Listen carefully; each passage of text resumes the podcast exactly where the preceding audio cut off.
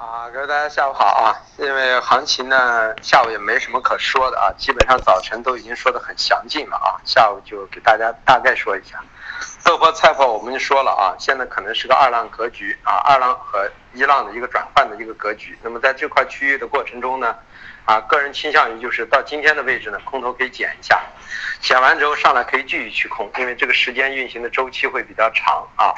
那么不是一个简单的一个，就是说跌完了就结束了啊。但这个空头可以减一下，减完了上呢，我个人认为还可以继续去空，因为这个整个的运行周期可能会长达一个半月啊，会到一月中旬左右的概率很大，所以大家稍微就是说，啊，不要太太急躁的去空了之后去，这不是一个中期趋势，只是一个中中偏短的一个趋势啊。就是比短期趋势要长点啊，以周为单位去做就可以了啊。那么中榈油豆油呢，我还是说了啊，中榈油豆油菜油啊，这基本上是回调做多。那么今天达到的低点呢，啊还没有引起做多的一个状态。那么这一周呢是偏下的，所以说我们说呢，我们只敢空嘛，只敢空点豆油啊，菜油、中榈油呢，我们都是挂的多头，但并没有成交啊，等待。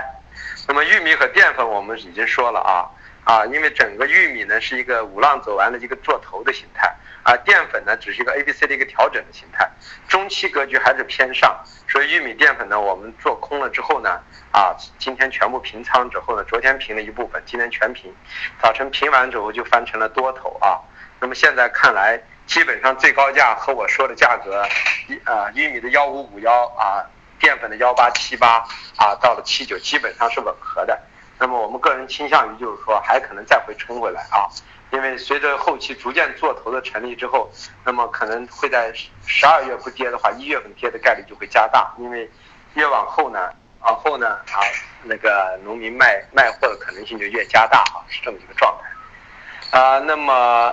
黑色系来说呢，啊，我们说了啊，焦煤焦炭跌的太多了，所以说呢啊，焦煤呢，我们今天后来把空头平掉了。但是焦炭我们买的多单现在放着的，铁矿石呢，我们说了，如果从，呃这一周的格局是偏上的，所以今天跌到六零零左右，我支撑位有一个六零零，那么早上给大家说的时候，价格应该在六零二附近，那么啊可以考虑呢就做短多，但是多单上来之后呢还是要平掉。啊，那么真正的买多的格局可能又要回到五九零甚至五七五的一块区域啊再去做多，那么螺纹钢呢，我们是啊建了一些多头。啊，我们从三千二百三开始往下布的，啊，一直布到三千一左右，我们认为这都可以去布一些多头，但是上来之后呢，也要出掉，因为这是一个高区，出完之后呢，下来继续去做多，所以黑色系呢，我们现在是啊，本身是啊，呃，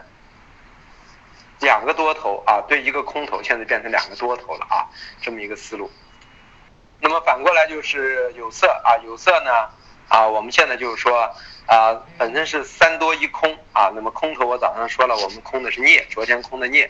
啊，镍也给大家一直说了，啊，九万九万七左右啊，平空单啊，平多单见空单，啊，九万七九万八为压制，那么低点呢是四九万四到九万二，啊，九万四是中轴，破了九万四到九万二。九万二以下见多头，那么我们今天是在啊九三六左右把空头平掉了，九三六到九三五，空头平掉之后呢，多单呢是有空头，多头没有承上，但是铝呢我们有波头啊，现在还没有出啊，那么我们啊呃啊现在铝多头减掉了一些，原因就是我们预测的一些位置的三九零的位置啊成交了一部分，那么就是说还有一些多头没出，那么我们认为。四零零以左右可以出多头，然后呢，五零零以上就可以布空头，这么一个思路。那么新的多头还在啊啊，然后铜的多头啊也布布了一些，所以铜、锌、铝还有一部分多头啊，镍的空头没有了。那么这是有色。那么化工化工里头呢啊，橡胶我们是昨天空的单子啊，那么今天啊在啊幺幺五六幺五八附近啊就把空头又减掉了，减完之后呢。上来之后呢，我们准备明天冲不上去继续做空啊。我们认为呢，在这个位置不用太怕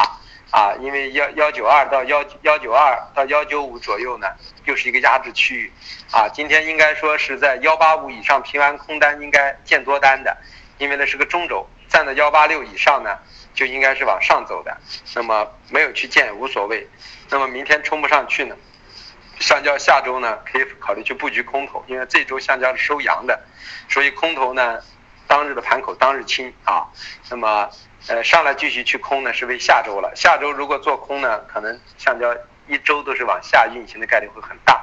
那么下来之后呢，再到一万八附近呢又可以变多头啊，这么一个思路。反过来呢，PPPE 啊和甲醇我们说了。这是整个偏上的一个格局，所以必须考虑，就是说，要么回调做多，要么就不玩了啊，这么一个思路。反过来呢，沥青今天我们给出来的价格压力位是二二五零零，那么站在二四零七以上做多，那么事实早上给大家说的时候价格呢，啊还在二四二附近啊，那么也是可以去做的。如果短线，那么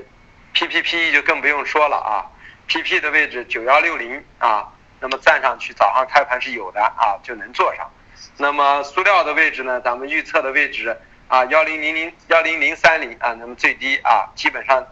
幺零零五零。那么站在这个位置之上，幺六零以上也是可以去做多的。那么都有一个思路，而且都把我的最高价都给破掉了。这就是整个的一个化工化工的一个状态。啊，棉花呢，个人认为它现在还是在一个啊支撑区域盘整。啊，我不认为就是棉花，反正呢，只要收盘不破啊五五零幺五五五零，那么就继续持有。那么我个人认为下周棉花偏上的概率会逐渐加大啊。那么大家还是耐心的等一下，这个棉花等于咱们已经守了一周了啊，这一周呢波动很小。那么看下周的情况啊，要么点出来，要么呢应该有个一比四到一比五的一个利润啊。啊，PDA 只是跟原油关系比较大，它是上游是 PX 啊这一块。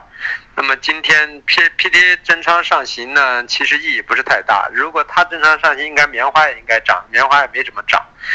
主要还是跌的太多了，所有的化工产品中，除了它没涨，都在涨，所以它就在补涨。啊，你想嘛，连沥青不该涨的沥青都涨起来了，对吧？主要是甲醇带动的 PPPE 上升的啊，那么引发的整个整个化工产品全部上移，所以 PTA 是最后一个低洼的一个品种被推上来的，在实质的基本面上暂时没有太大的变化。啊，你上次 PT 我们去做过一次多头，也是日内增仓六十万手，最后一直都推不起来。后来整个市场氛围发生变化，推起来把这六十万张的多头全给解救出来了。解完了下来，他们又买回去了啊。那么这次又是，呃，用重新的方式再去做一次布局吧。暂时 PT 事实是到了跌无可跌的地步，和和沥青一样，逢回调都是做多，但是呢，暂时还不具备大涨的一些基础吧。